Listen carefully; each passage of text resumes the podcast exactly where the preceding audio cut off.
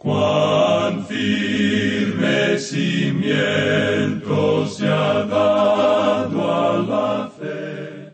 A través de la Biblia, un análisis de la Biblia libro por libro que le ayudará a crecer espiritualmente. Estos estudios fueron diseñados por el doctor J. Vernon McGee. Acompáñenos en este fascinante recorrido a través de la Biblia. La palabra Mientras curaba yo a Israel, se descubrió la iniquidad de Efraín y las maldades de Samaria, porque hicieron engaño, y entra el ladrón, y el salteador despoja por fuera, y no consideran en su corazón que tengo memoria en toda su maldad. Ahora les rodearán sus obras, delante de mí están. Así leemos Oseas capítulo 7 versos 1 y 2. Bienvenidos a través de la Biblia, el programa donde conocemos a Dios en su palabra. Soy su anfitrión, Heiel Ortiz. El autobús bíblico continúa su recorrido en el libro de Oseas. Hoy estamos en el capítulo 7. Permítame preguntarle, ¿ya tiene usted las notas y bosquejos del libro de Oseas? Si aún no lo tiene, le invito a que visite nuestro sitio web a través de la biblia.org barra notas. A través de la biblia.org barra notas, donde usted podrá descargarlas gratuitamente suscribirse para recibirlas por correo electrónico junto con nuestro boletín con informaciones del ministerio, o si vive en los Estados Unidos o tiene una dirección en los Estados Unidos, se le enviamos sin costo alguno por correo postal. El sitio otra vez es a través de la biblia.org barra notas. Y después que se suscriba, puede visitar a través de la biblia.org barra recursos. Allí tenemos una cantidad de recursos disponibles sobre diversos temas que le ayudarán en su crecimiento espiritual. Todos estos recursos los ponemos a su disposición sin costo alguno y puede compartirlos con otros. Lo único que pedimos es que no los venda, pues están disponibles de manera gratuita gracias a las ofrendas y donaciones de oyentes como usted que desean que otros creyentes tengan acceso a recursos de calidad basados en la palabra de Dios. Recuerde visitar a través de la biblia.org barra recursos. A través de la biblia.org barra recursos. Comparto este testimonio de Félix. Él nos dice, Hola queridos hermanos de a través de la Biblia. Bendiciones. Durante mucho tiempo los escucho en el programa de a través de la Biblia desde el año 1976 por Radio Transmundial y ahora lo hago por Internet. Tengo 62 años de edad y me doy cuenta que durante todos estos años que han pasado, este programa bíblico me ha mantenido firme en el Señor. Gracias, queridos, por mucha ayuda y mi sincera oración es que Dios les conceda muchos años más predicando y enseñando su palabra. En el amor de Cristo, gracias. Si usted quisiera compartir su testimonio, solo tiene que enviarnos un correo a atv@transmundial.org o visitando nuestro sitio web a través de la biblia.org barra testimonio. atv@transmundial.org y el sitio web a través de la biblia.org barra testimonio. Iniciamos este tiempo en oración. Padre Celestial, Gracias por tu palabra que no conoce fronteras ni límites. Mientras estudiamos a Oseas hoy, habla a nuestros corazones acerca de las lecciones que quieres que aprendamos y que apliquemos en nuestras vidas. En el nombre de Jesús oramos. Amén.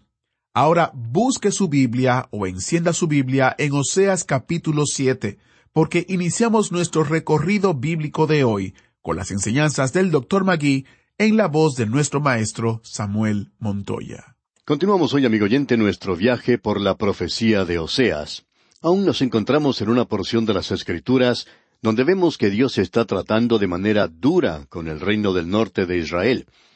Pero aunque es dura la disciplina, Él lo está haciendo en manera tierna al tratar de hacer que ellos regresen a Dios antes de que llegue el juicio.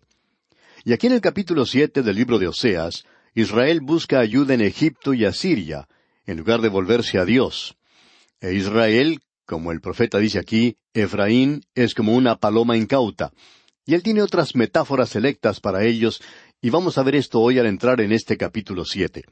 En el primer versículo, pues, de este capítulo leemos Mientras curaba yo a Israel, se descubrió la iniquidad de Efraín y las maldades de Samaria, porque hicieron engaño, y entra el ladrón y el salteador despoja por fuera.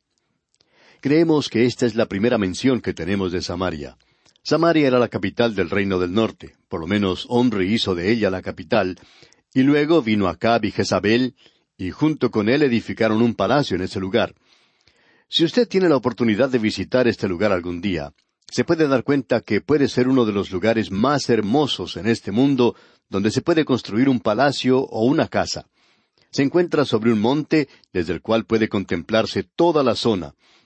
Desde allí uno puede ver hacia el occidente el mar Mediterráneo.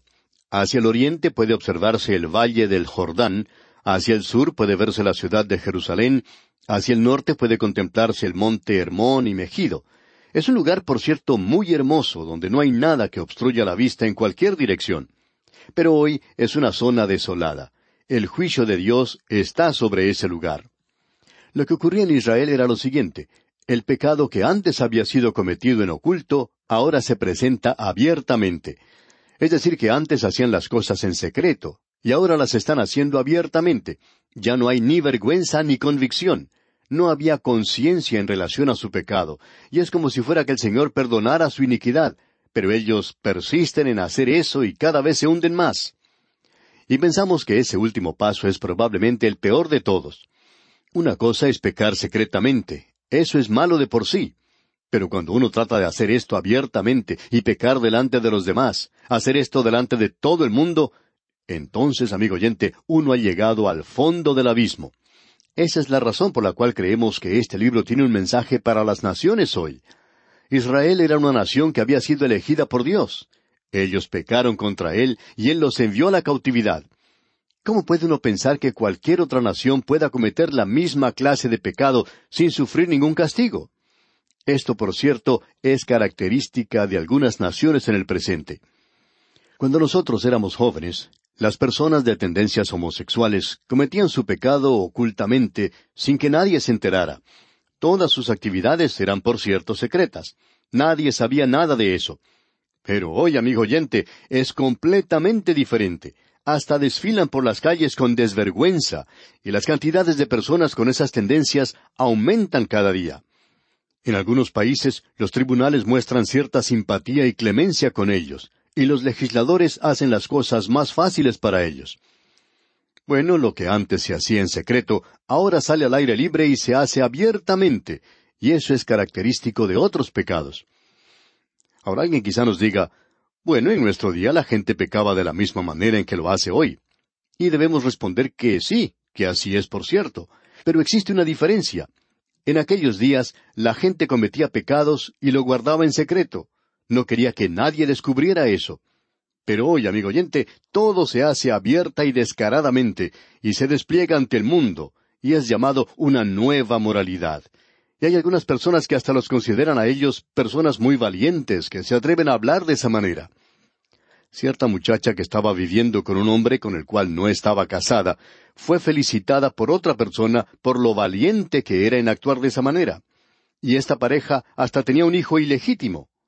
Amigo oyente, cuando las cosas llegan a este punto, los países declinan, y no es ninguna indicación de que estamos avanzando, sino por el contrario, estamos retrocediendo. Es una señal de que estamos perdiendo aquello que se llama civilización. Ahora el segundo versículo de este capítulo siete de Oseas dice Y no consideran en su corazón que tengo en memoria toda su maldad, ahora les rodearán sus obras, delante de mí están. Dios dice, ellos están haciendo esto abiertamente. Él dice, yo sabía que ellos eran pecadores antes, pero ellos ahora han tomado otro paso y se han alejado más de mí, y estoy tratando de hacer que regresen a mí. Pero ellos siguen en su camino. Es decir, que ahora ellos han llegado a un punto más bajo en la inmoralidad. Y en el versículo tres leemos, Con su maldad alegran al rey y a los príncipes con sus mentiras. El rey aplaudía todo esto, y los príncipes también aplaudían esa clase de cosa. Creemos que es algo trágico hoy cuando los líderes de una nación en cualquier campo de actividad, ya sea en la educación o la ciencia, en la política o en la iglesia, practican un lenguaje blasfemo, soez, como se puede apreciar en muchas partes. Eso es algo también que se hace abiertamente en el presente. Líderes que hablan de manera blasfema y ellos aplauden cosas así. Creen que eso indica que uno es verdaderamente un hombre. Pero también demuestra eso que uno tiene un vocabulario muy malo, muy sucio. Uno no es capaz de expresarse a sí mismo. Debemos decir, amigo oyente, que esto se puede aplicar a cada una de nuestras naciones. Y esto ha sido aplicado a las grandes naciones del pasado que ahora han desaparecido de la escena humana y hoy solo se encuentran ruinas y escombros, y esas naciones están cubiertas con el polvo de la tierra. Sigamos ahora con la lectura. El versículo cuatro de este capítulo siete de Oseas dice Todos ellos son adúlteros. Son como horno encendido por el hornero, que cesa de avivar el fuego después que está hecha la masa, hasta que se haya leudado. Aquí tenemos otra expresión retórica del profeta, y es algo que opinamos es muy interesante. El panadero ha preparado el horno y no lo calienta demasiado, no lo calienta lo suficiente como para cocinar el pan hasta cuando haya leudado la masa. Cuando todo está listo, entonces sí calienta más el horno. Esto es algo tremendo, amigo oyente, y es una metáfora que él aquí está utilizando. Él está hablando aquí de la inmoralidad. Él dice que todos son adúlteros, y él no está hablando aquí en cuanto a adulterio espiritual. Él está hablando aquí de la peor clase de inmoralidad. Él está diciendo aquí que antes ellos trataban de escapar o de tapar estas cosas. Pero ahora dice que es como si fuera un horno caliente, amigo oyente, caliente con la pasión. En el presente uno tiene la impresión de que los hombres están tratando de probar que son viriles y que las mujeres están tratando de probar que son y están alertas sexualmente y que todo esto se presenta abiertamente. Y a mucha gente vemos obsesionada con el sexo, y es algo realmente tremendo, por cierto. Luego en el versículo cinco de este capítulo siete de Oseas, él dice En el día de nuestro rey los príncipes lo hicieron enfermar con copas de vino, extendió su mano con los escarnecedores. Es decir, que el rey ha llegado a ser un alcohólico y se está comportando vergonzosamente. Y una vez más, algo que mencionamos anteriormente aquí, ¿qué fue lo que hizo caer el reino del norte? Bueno, fue la idolatría, fue el apartarse del Dios vivo y verdadero, y esto siempre lleva a la inmoralidad. Y fue esta gran inmoralidad, como ya hemos indicado anteriormente, el vino y las mujeres, la botella y el sexo. Eso es lo que ocupaba la atención de esta gente.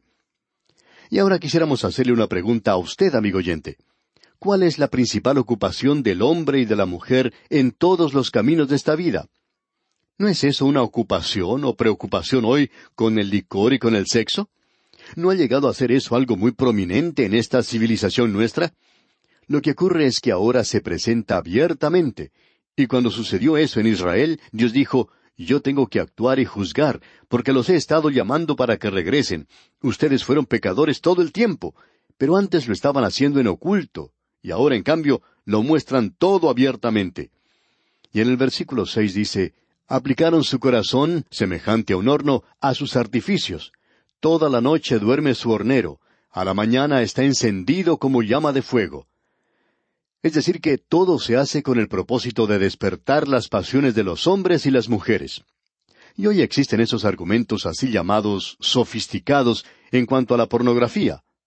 Bien, hoy nosotros somos adultos y deberíamos ser capaces de elegir lo que queremos ver y lo que queremos oír.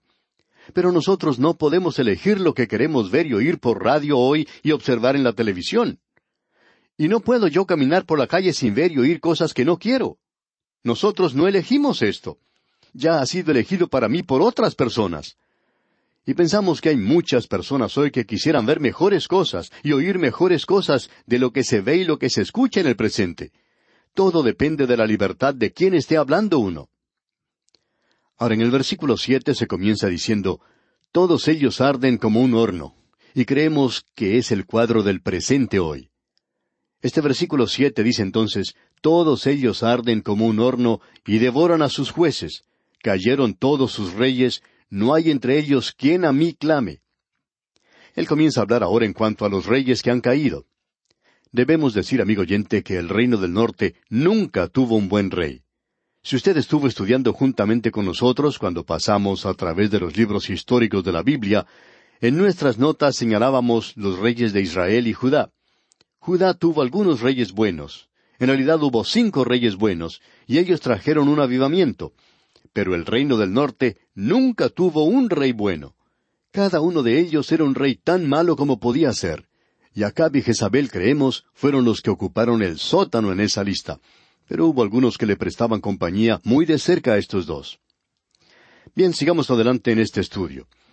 Deberíamos agregar que muchos de estos reyes fueron asesinados en el reino del norte. Y hubo como nueve diferentes cambios en la dinastía. Es decir, que todo comenzó con Jeroboam, y uno no va muy lejos de Jeroboam cuando ya comienzan los asesinatos en ese linaje, y comienza otro, y ese no va muy lejos y otra persona es asesinada, y así continúa la cosa sin que haya más de un rey. El hijo de ese rey no alcanza a ocupar el trono de su padre, y ese fue un castigo sobre ellos, y esos reyes eran reyes que Dios no había elegido.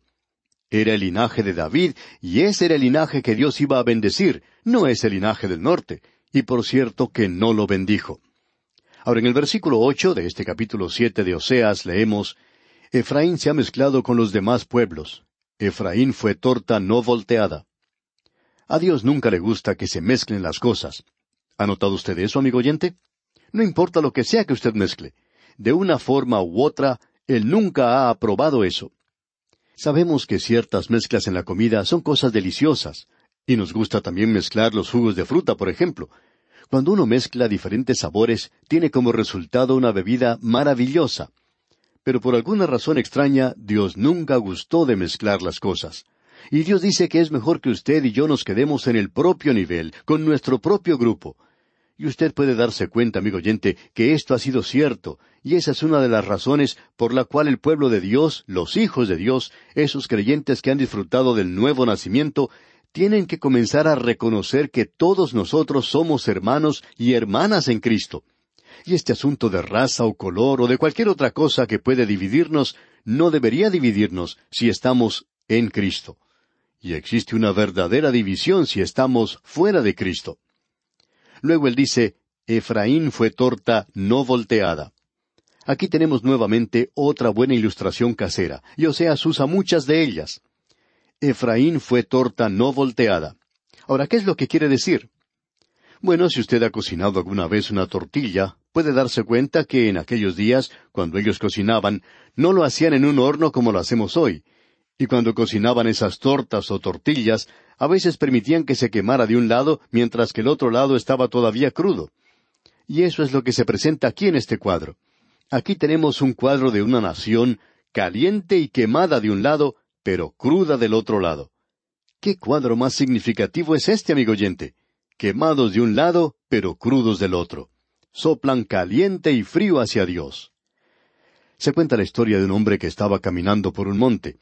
En su andar llegó a la casa de una persona bastante extraña, y este hombre que estaba viajando también era una persona bastante extraña. El que vivía en el monte, al ver al hombre que iba viajando y que entró a su casa, le pregunta ¿Tiene hambre? ¿Quiere entrar a la casa y tomar un poco de sopa? A lo cual el viajero respondió sí. Y al entrar se soplaba las manos porque decía que las tenía frías, que tenía mucho frío, y se soplaba un poco las manos. Luego, pues, entró y se sentó para tomar la sopa que le ofreció el dueño de la casa. Y entonces comenzó a soplar el plato de sopa. Y el hombre que vivía en esa casa le preguntó, ¿Qué es lo que está haciendo? A lo cual el visitante respondió, bueno, está muy caliente, la estoy enfriando. Al escuchar eso, el hombre que vivía en la casa salió de allí corriendo y dijo, No me gusta estar con una persona que puede soplar caliente y frío. Amigo oyente, así son muchas personas hoy. Y así es como actúan en cuanto a su cristianismo. Con cierto grupo de gente soplan caliente y con otras soplan frío. Un día soplan frío, mientras que otro día soplan caliente. Y aquí leemos, Efraín fue torta no volteada. Ahora en los versículos nueve al once de este capítulo siete de Oseas leemos Devoraron extraños su fuerza, y él no lo supo, y aun canas le han cubierto, y él no lo supo. Y la soberbia de Israel testificará contra él en su cara, y no se volvieron a Jehová su Dios, ni lo buscaron con todo esto. Efraín fue como paloma incauta, sin entendimiento. Llamarán a Egipto, acudirán a Asiria. Si usted ha salido a cazar palomas alguna vez, Usted sabe que una paloma, si tiene huevos en su nido, o si hay pequeñitos allí, Cuando usted se acerca, la paloma comienza a actuar como si tuviera una ala rota y le permite que usted se acerque bastante a ella. Está tratando de llevarle a usted a un lugar alejado del nido, y eso no es algo muy interesante porque le dice a usted dos cosas. Cuando usted se acerca, ya sabe que está cerca del nido. Eso es número uno. Y número dos, la paloma está poniendo en peligro su propia vida. Ahora aquí tenemos a Efraín. Efraín no se está volviendo a Dios, sino que primero va y busca ayuda en Egipto. Luego se vuelve y va a buscar ayuda a Siria cuando Egipto no le da la ayuda que quería. Va de un lado para otro como una palomita incauta. Qué cuadro el que tenemos aquí, amigo oyente. Y el versículo doce dice, Cuando fueren, tenderé sobre ellos mi red, les haré caer como aves del cielo, les castigaré conforme a lo que se ha anunciado en sus congregaciones. Estamos seguros que usted ha tenido oportunidad de ver a muchachos tratando de cazar palomas con una caja colocada en el suelo y levantada por un palo con una varita a la cual se le ata una soga o un hilo. Debajo de eso los niños ponen maíz o algo de comida para atraer a las palomas y luego se esconden para que éstas no los vean. Luego cuando dos o tres palomas van a comer el maíz que está debajo de la caja, tiran de esa soga y entonces se cae la caja sobre las palomas palomas incautas. Y eso es lo que Dios dice aquí. Ahora en los versículos doce y trece de este capítulo siete de Oseas, leemos Cuando fueren, tenderé sobre ellos mi red, les haré caer como aves del cielo, les castigaré conforme a lo que se ha anunciado en sus congregaciones. Ay de ellos, porque se apartaron de mí. Destrucción vendrá sobre ellos, porque contra mí se rebelaron. Yo los redimí, y ellos hablaron mentiras contra mí. Dios tenía una redención para ellos, pero aún así esa gente se estaba apartando del Dios vivo y verdadero. Qué cuadro el que tenemos aquí, amigo oyente. Luego en el versículo catorce leemos Y no clamaron a mí con su corazón cuando gritaban sobre sus camas. Para el trigo y el mosto se congregaron, se rebelaron contra mí. Ellos no se daban cuenta de que el hambre que estaban padeciendo era un juicio de Dios sobre ellos. Ellos estaban clamando que no tenían qué comer. Y el versículo quince y la primera parte del dieciséis dice, Y aunque yo los enseñé y fortalecí sus brazos, contra mí pensaron mal. Volvieron, pero no al Altísimo. Fueron como arco engañoso. Es decir, que uno pone una flecha en ese arco y la cuerda se rompe. Es un arco engañoso. Uno no puede confiar en él. La segunda parte del versículo dieciséis dice, Cayeron sus príncipes a espada por la soberbia de su lengua, esto será su escarnio en la tierra de Egipto. Egipto se burlará de ellos y los pondrá en ridículo por la forma en que se estaban portando en aquel día. Debemos decir, amigo oyente, que esta parte de la palabra de Dios es muy severa, pero siempre tiene un mensaje para nosotros. Por una causa u otra, Oseas no fue un profeta muy popular. No lo era entonces en su tiempo y no lo es ahora tampoco. Bien, amigo oyente, vamos a detenernos aquí por hoy. Es nuestra oración que Dios le bendiga en gran manera. Agradecemos que nos acompañara en el estudio de hoy. Le invitamos a que visite nuestro sitio en internet a través de la biblia.org. Ahí puede suscribirse para recibir las notas y bosquejos de lo que estamos estudiando y noticias del ministerio. También encontrará la variedad de libros y materiales gratuitos que tenemos para usted. El sitio es a través de la biblia.org. Todo lo que hacemos es posible gracias al Señor y a personas como usted que se unen a nosotros en la obra de llevar la palabra entera al mundo entero. A través de la Biblia es una producción de Radio Transmundial.